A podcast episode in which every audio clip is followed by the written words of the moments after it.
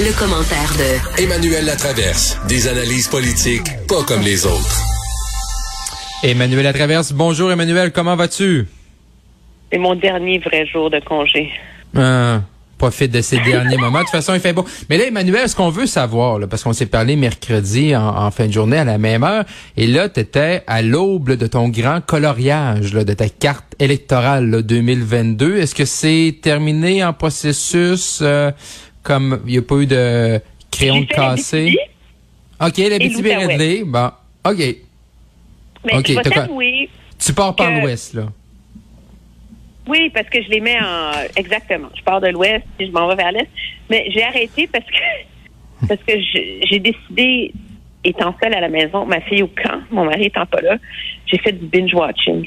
Ah, ok, ok. Tu t'es laissé tenter par le divan. Oui, puis j'ai j'ai trop écouté Stranger Things. Ah, ah, ah. Alors là, je me sens coupable. Bon, mais bon, comme mais là, tu vas te... je vais me rattraper, En fin de semaine, en fin de semaine. Emmanuel, tu veux nous dresser là, ton ton pas ben, l'été pas terminé, il reste encore des belles journées, mais euh, comme les vacances tirent pour toi à, la fin, euh, le, ton palmarès de l'été 2022. Oui, et on va commencer par Ottawa parce que finalement, on n'a pas beaucoup parlé du fédéral hein, cet été. C'est comme si la pré-campagne électorale monopolise tellement euh, les enjeux, les discussions, tout le reste. Puis là, on va commencer par ce que j'appelle mon cringe de l'été. OK tous les gens qui ont des ados ou des pré-ados connaissent cette expression-là. C'est comme le oh, le malaise. Hein? Hmm. Euh, et, il faut l'évacuer. On peut pas passer à côté. Je voulais pas en parler de l'été, mais finalement, je dois m'y consacrer. C'est quand même la coupe de cheveux de Justin. Oui, oui, c'était c'était délicieux. Mais c'est pas, je me, moi je reconnais là, je veux dire, nous, les femmes, on change de couleur de cheveux, on change de coupe de cheveux, on change de look. Euh, va comme je te pousse. Les mhm. politiciens aussi ont le droit. Puis des fois, ils le font pour des raisons euh, politiques. Je me rappelle, ouais. Euh, Preston Manning a eu un grand relooking à un moment donné pour avoir l'air plus moderne. Tu rappelleras M. Harper sa campagne avec son petit chandail en cachemire bleu pâle pour avoir l'air plus gentil. Donc, le relooking d'un politicien, ça arrive, ça fait partie.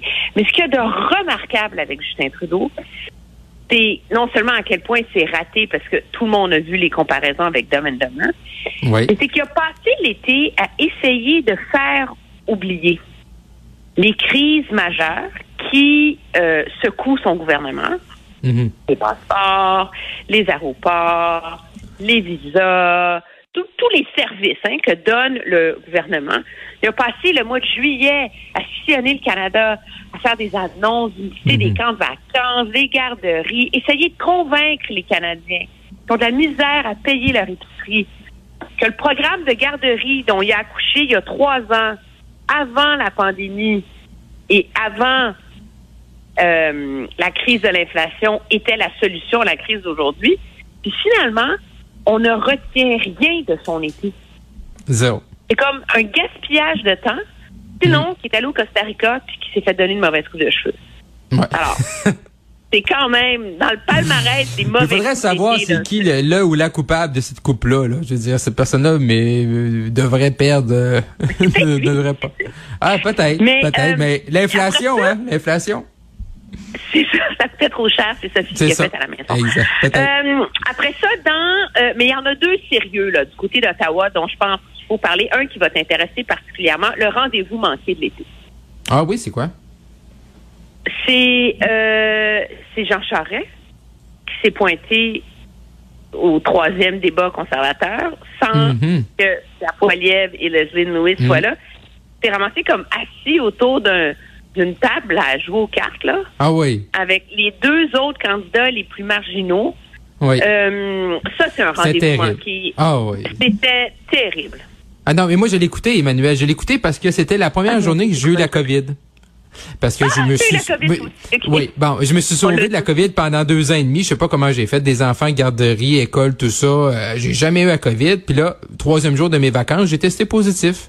Euh, et c'était la journée du 3 août, la journée du fameux débat où, tu as raison, là, il y avait trois candidats, dont M. Charel, l'animateur, avec un faux décor. Puis il manquait quoi? Il manquait un plat fondu. il manquait un plat fondu, un plat raclette. Ça valait d'une fondue chinoise de parler pour parler avec Jeannette Bertrand. C'était horrible. Ah non, parle, parle, mais c'est, et c'est, euh, et, mais c'est un peu symptomatique, je pense, de comment euh, Pierre Poilievre a changé les règles du jeu. Mhm. Euh, de cette course-là. Il en a fait une course que tout le monde a eu de la difficulté à saisir, à analyser. Puis je pense que même s'il gagne le 10 septembre prochain, on, ça va nous prendre un bout de temps vraiment digérer Mhm. les ramifications de la partie poker qu'il a menée contre son parti. Et à quel point, finalement, l'équipe de M. Charret s'est fait doubler euh, stratégiquement. Je pense que la, M. Charret avait présenté le besoin de participer à ce débat-là, puis tout le monde le défend. Moi, je pense que c'est honteux que Pierre Poilievre soit pas allé, là. Euh, c'est complètement gênant. Ouais, mais un débat, ouais, mais un débat le là, 3 août, Emmanuel, un débat le 3 août à 18 heures. Le, le deuxième mercredi des vacances la construction. Je veux dire, ce parti-là, il faut plus que jamais qu'il organise le débat de sa vie. Faites un débat avant la fête nationale du Québec, avant la fête du Canada, mais le 3 août, 18 heures. C'est qui qui a eu l'idée, là? Ben non, mais c'était une mauvaise idée. Il fallait rattraper. Je veux dire, tout, tout a été raté sur Ah, les débats, sauf le ah débat oui. français. Exact. Mais, euh, mais M. Charret, en érigeant ça sur l'autel de la vertu, Mhm. euh, s'est retrouvé pris à son propre piège à partir du moment où les autres ne voulaient pas y aller. Ouais. Il a été déjoué. Mhm. Donc, ce qui est un signe de faiblesse, objectivement, dans une course à la direction. Les gens qui aiment Charret vont trouver qu'il a bien fait puis qu'il y a un Ben ouais, mais il moral, il n'y a rien qui va avoir convaincu qui que ce soit. Non, non. Mais je pense que ce qu'il y a d'intéressant là-dedans, c'est que dans cette course-là, on a tous vu que Pierre Poilievre est un euh, fait une campagne très populiste, très anti-élitiste, anti-establishment. Mais quand on dit anti-establishment, on imagine tout le temps comme anti les élites laurentiennes, tu sais, de Mhm. l'axe Montréal-Toronto, là, tu sais, les, Ouais. les vieilles élites canadiennes. Mhm. Or, le fait qu'il refuse d'aller au débat de son propre parti, non seulement qu'il refuse d'y aller, mais qu'il envoie une salve d'une violence sans nom sur l'incompétence de son propre parti à organiser des débats, ça y montre à quel point il est aussi en campagne contre l'establishment conservateur. Et ça, qu'est-ce que ça veut dire? Puis comment ça va s'articuler s'il est élu chef? Ben, Euh, il va faire le être- ménage, c'est ça que ça veut dire. Il va, il, veut dire tous les gens qui ont organisé les débats, ils seront plus là Ben, le lendemain de la course.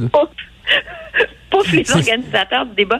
Mais alors, c'est vraiment, moi, je pense, un, un moment euh, Ouais. important pendant Ouais. cette campagne, Bon. pendant cet été. Puis l'autre, dont on a, je pense qu'on n'en a pas beaucoup parlé au Québec, mais qui est probablement celui qui aura le plus de conséquences sur la scène politique fédérale, je l'appelle mon ultimatum de Oh. l'été. L'ultimatum. C'est le NPD qui donne jusqu'à fin 2022 au Mhm. gouvernement pour mettre en place Oui. l'assurance dentaire. Enfin, l'NPD se réveille, là. Ben, est-ce qu'en fait, il se réveille? Le problème, on s'entend, Ben c'est que c'est une chose de dire on va mettre sur pied une assurance dentaire. Comment tu mets ça sur pied? Je veux dire, le, problème, le gouvernement fédéral gère pas des soins, de soin- des soins de santé. Chaque province a ses règles complètement différentes d'une province à l'autre. Sur est-ce que c'est les enfants de 12 ans et moins, de 10 ans et moins, Ouais, mais- c'est quel revenu, c'est subventionné. Donc, comment tu fais pour mettre ça sur pied? Ouais, mais Emmanuel, Emmanuel, au mois de mars, là, Justin Trudeau, il a signé l'entente avec l'NPD, puis c'était là-dedans. Ben oui. Je veux dire, là, il, il se réveille, là, euh, Freeland, puis tout ça, il se réveille au mois d'août, puis oh, on sera pas capable de le faire, puis ça va être pas compliqué, puis on va juste leur donner, on va envoyer de l'argent directement aux gens, puis sans trop leur poser de questions, si on pense qu'ils remplissent à des critères pour être admissibles à un plan dentaire, une assurance dentaire. Ben, envoyer des chèques sont bons. Fait qu'ils vont demander euh, à Revenu Ca- Canada, euh, envoyer des chèques. On pense que cette personne-là a besoin de de- d'assurance dentaire. Mais au mois de mars, Emmanuel, ils l'ont signé l'entente, puis c'était dedans, c'était là. Peut-être t'as demandé, ouais, peut-être avant de signer l'entente, après je me demande si c'est faisable. Non? Mais, ben non, mais c'est- complètement délirant de toute façon, Ben oui, surtout mais quand mais les provinces veulent pas parler de ça en ce moment parce qu'ils ont d'autres problèmes. Mais donc, pourquoi le NPD a lancé cette ultimatum? Et c'est ça qui est intéressant. Est-ce que c'est parce que le NPD se réveille, comme tu dis, et veut montrer à sa base qu'il ne se fait pas rouler dessus par un rouleau compresseur? Mhm. Ou est-ce que le NPD est en train de jeter les bases du fait que cette entente risque de survivre jusqu'en 2025? On l'entend à Ottawa de plus en Mhm. plus l'idée. Est-ce qu'il va y avoir des élections en 2023? Mhm. Donc, est-ce que M. Trudeau va décider de vouloir y aller plus vite? Est-ce que Ouais. le NPD se rendant compte de l'ineptie du gouvernement fédéral face à la crise de l'inflation et les maux économiques actuels, le NPD est mieux de se retirer? Euh, c'est entre leurs mains qui, qui est le, le sort du gouvernement. Et moi, j'ai vu dans cette sortie de Jagmeet Singh une première salve sur la fragilité de Mhm. cette entente oui. jusqu'en Oui. 2025. Ah non, ça se rendra pas, c'est être en campagne électorale dans six mois. Non, c'est ça. Fait qu'après la provinciale, Emmanuel, tu sais, tes crayons, là, tes cartes, on garde ça, on va en avoir de besoin. Euh, Emmanuel, si on s'en vient sur en terrain québécois, qu'est-ce qui ton bilan de l'été québécois? Ben moi j'en retiens deux là, puis c'est super. Tu sais, on est c'est une chronique estivale décrochage, hein, n'oubliez pas là. Oui, oui, oui. Euh, on va parler la semaine prochaine de toutes les promesses, de toutes les choses sérieuses. Il y a encore des promesses aujourd'hui. Je, je me, je me dis, j'aurais dû rentrer au bureau lundi dernier. Là, j'ai manqué la première semaine de la campagne électorale. Mais sérieusement, là, vu de quelqu'un en vacances, là, il y a Hmm. eu un faux débat hallucinant Ah au Québec. Bon. là. La madame de la CAQ ouais? Elle était bonne ou pas? Non, mais quel délire on vit, là. Sérieux, on est dans une société, là, où la façon, là, d'attaquer un gouvernement d'un François Legault qui est trop fort puis qu'on trouve arrogant à un mois des élections, là, c'est de taponner si on a payé la madame dans une publicité, puis de combien on l'a on l'a payé, puis si c'est assez ou c'est pas assez, puis que là, il faut que sa fille s'en mêle en disant qu'on a, tu sais, qu'on l'a, qu'on a abusé d'elle, puis comme c'est à partir de 80 ans, t'étais inapte, puis tu pouvais pas décider que tu avais envie d'être dans une pub. Non, mais sérieusement, là, je me dis, ça va très bien au Québec. Et Non, on ça n'a va pas bien. de problème. Non, mais encore cette C'est ça, ça semaine, là, avec... les journaux pendant une semaine, là. Ben oui. On a le Ouais, miracle mais... cette semaine. ouais, mais je veux dire, Emmanuel, en 2018, là, on a passé la campagne à parler de quoi? Si on est au Québec, on pouvait faire une, euh, une épicerie pour 75 une famille de quatre, puis Philippe Couillard nous donnait des recettes de macaroni au jambon. Ben, ça, je suis pas d'accord avec toi. Ben non, Parce mais euh, c'était quoi? mais non, Emmanuel, c'était quoi campagne? C'était ça? 75 C'est quoi qu'on hey. d'autre? Rien d'autre, voyons. Ben non, le test des valeurs, monsieur Ah, personne ne se rappelle de ça. Personne ne se rappelle de ça. Mais moi, je pense que le 75 piastres était est devenu important parce que c'est vrai que c'est c'est superficiel comme enjeu. Là. Ben c'est une gaffe, OK? oui. Mais les gaffes en politique deviennent graves et font très mal quand elles frappent au cœur de la lacune ou Ah oui, de la faiblesse d'un politicien. Oui, Cette histoire du 75 piastres, ça venait comme les jambes d'un Philippe Couillard que les Québécois trouvaient euh, Mhm. arrogant, condescendant, Célébral. déconnecté de la réalité. Là, l'histoire de la madame de la CAQ, là, ça fait mal. Tu sais, c'est il est où là, le, le coup fatal à François Legault là-dedans? Ben non, c'est sûr que lui, ça. Je pense plus que les, les dernières pubs passent moins bien que cette madame-là. Là. En tout cas, ça, c'est un autre, euh, Ah, c'est un autre dossier. Ouais, le miracle. Mais même les autres, là, c'est, c'est, c'est très euh, Monsieur Legault, là, euh, ça fait très duplici, là. Il y a une vision, puis il parle aux gens, puis je veux dire, il- la, la CAQ, ils peuvent se rattacher à d'autres choses, là. Je veux dire, là, on est le 19 août, on se rendra jamais au 3 octobre. Euh, Emmanuel, ton dernier point de ce bilan été euh, 2022. Ben, c'est le faux départ, parce que on- la campagne est déjà commencée, là. Ah, vraiment, Puis- vraiment, c'est ça, date fixe, hein? Mais oui, le faux départ de l'été, quand même, il faut le donner à Éric Duhaime. Éric qui arrive avec euh, une ébauche de ses grandes promesses électorales, dans laquelle il y a des choses intéressantes, qui suscitent des Hmm. débats, qui brassent la cage, qui provoquent, c'est pour utiliser l'expression de Mario euh, Dumont dans sa chronique ce matin, Ouais. sur euh, particulièrement sur les choix pour les familles par rapport aux Mhm. services de garde socialisés, comme on a au Québec, euh, le privé en santé, etc. Puis Mhm. plutôt que de parler de ça, on ne parle que des délires de ces candidats. Ouais. Puis là, on n'est pas dans des petites affaires. Là. On n'est non, pas comme...